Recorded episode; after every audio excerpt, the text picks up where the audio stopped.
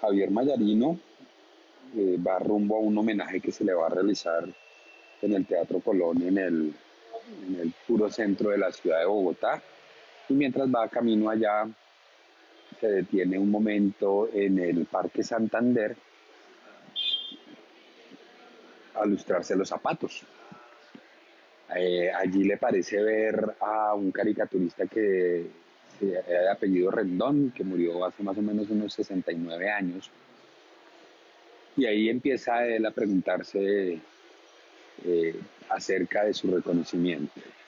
Y precisamente le pregunta a Lustrabotas que si conoce al caricaturista Javier Mayarino. Y él le dice que sí, que claro, que sabe quién es, pero que hace mucho que no, no baja por la ciudad de Bogotá. Entonces él ahí va a decir, bueno, las que son famosas son mis dibujos, no yo, porque son los que aparecen en los periódicos y no mi foto. Eh, así más o menos empieza la novela de Juan Gabriel Vázquez llamada Las reputaciones. La primera parte de esta novela nos empieza a contar este recorrido que él va a hacer hacia el Teatro Colón para su homenaje. Y empieza un viaje hacia la memoria. Primero, para recordar cómo fue que él empezó y cómo llegó a ser este caricaturista tan reconocido a nivel nacional gracias a sus caricaturas y a ese, digámoslo así, lente crítico frente al acontecer nacional, especialmente el político. También nos van a mostrar un poquito cómo es su relación familiar con su esposa y con una hija que realmente no la muestran mucho a lo largo de la novela. Solamente es porque hay un momento coyuntural allí eh, en el pasado, en el cual sucede algo en la casa de, de Mayarino con una amiga de su hija. Este va a ser el gran detonante hacia la mitad de la novela para que nosotros vayamos un poquito recogiendo y retomando la historia y la memoria de este personaje. Y sobre todo a darle mucho más sentido al título de la novela de las reputaciones.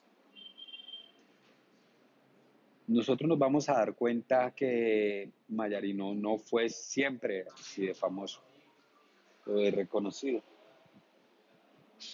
Recién él se casó, eh, se fue a vivir con su esposa y él hacía caricaturas para diversos eh, medios, eh, digamos que no muy conocidos en un momento dado lo, echan de ese, de ese trabajo y él decide enviar sus caricaturas a, a un periódico de muy alta circulación. Y allí lo reciben. Pero la anécdota es básicamente la siguiente. Él envía eh, una caricatura al periódico en el cual está trabajando.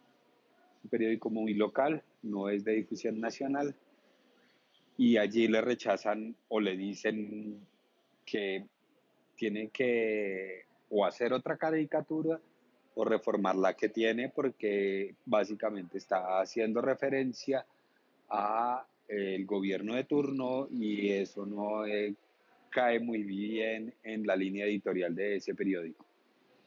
Él se indigna y decide retirar su caricatura y no, no seguir trabajando con ese periódico. En medio de su reflexión y de su indignación, eh, su esposa Ángela le propone que envíe la caricatura a un periódico de una circulación nacional muy grande, con una línea editorial política muy claramente definida, con un partido pues, específicamente político, él envía la caricatura, eh, envía la propuesta, le dicen, listo, se la vamos a publicar. Incluso le llegan a proponer contratarlo ya como dentro del staff de los así como los periodistas dentro del staff del periódico. Y él rechaza su opción y dice, no, yo quiero tener una independencia y quiero seguir publicando mis caricaturas allí. Eso sucedió 40 años atrás del comienzo de la novela. Luego nos vamos a enterar que él se separa de su esposa, pero sigue manteniendo con ella una relación, digámoslo, eh, afectiva y erótica. Y ellos tienen una hija que, como lo decía, no aparece mayor en la novela. Al él separarse, él se va a una casa, y lo dicen así, en las montañas, de la cual realmente él poco sale, poco baja, no interactúa con la gente porque a él eh, le envían el mensajero para que le recoja las caricaturas a diario. Entonces el, mensajero va hasta allí, y las recoge y él se las lleva. Él no tiene mayor relación con, con, con la sociedad.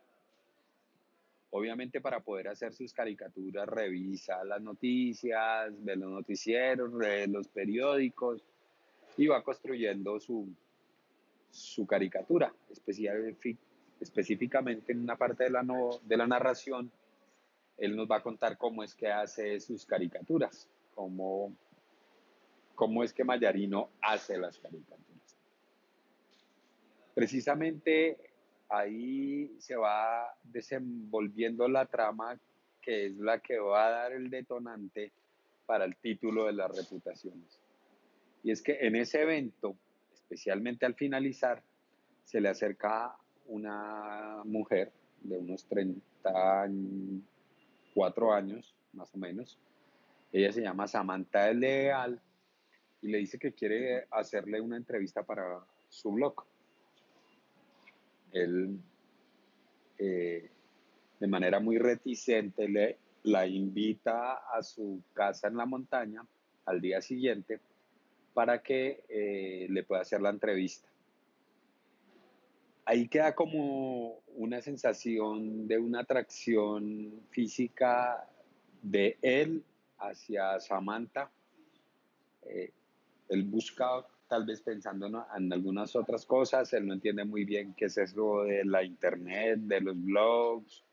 Como les decía, él, él utiliza la pluma y el papel para hacer sus caricaturas y enviarlas no por internet, no por fax, sino que van y se las recogen directamente en el, en el, en la casa. Al día siguiente llega Samantha a la casa de Mayarino y le termina haciendo una confesión. Aquí la confesión se trata de que ella no tiene un blog y que no quiere eh, presentar o hacerle una entrevista,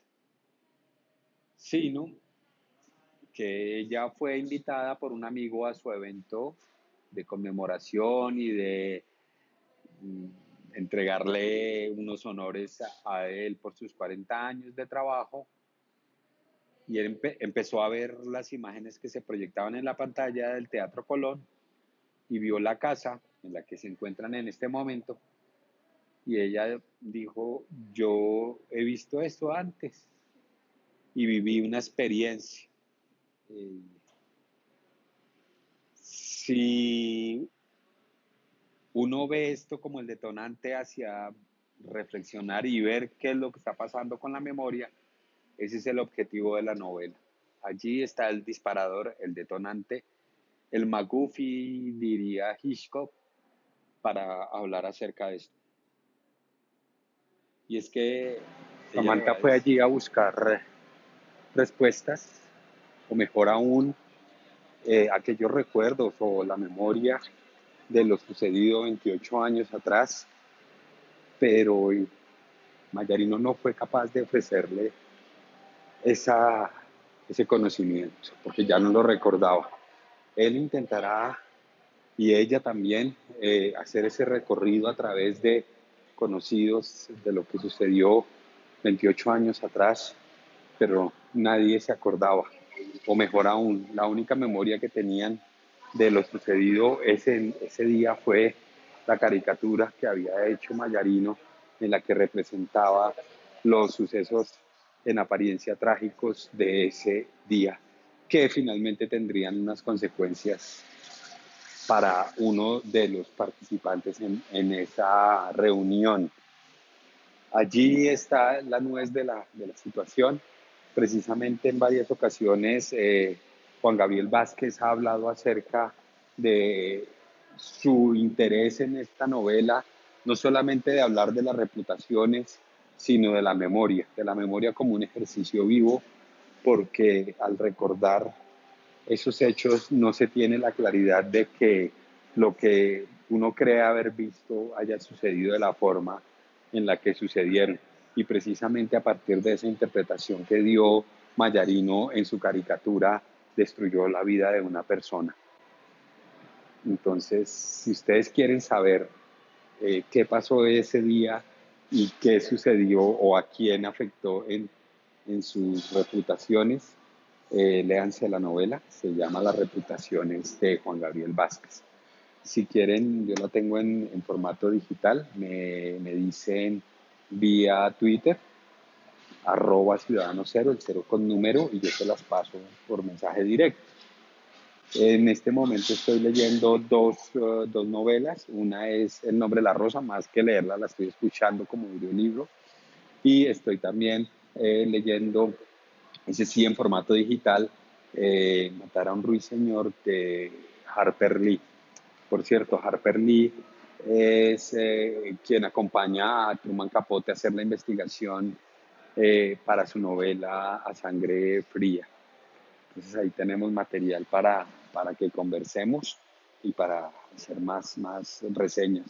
También terminé de leer el, la tercera novela de la tetralogía de Mario Conde, de Leonardo Padura. Máscara se llama la novela, entonces ya voy a hacer también la reseña de esa, de esa novela.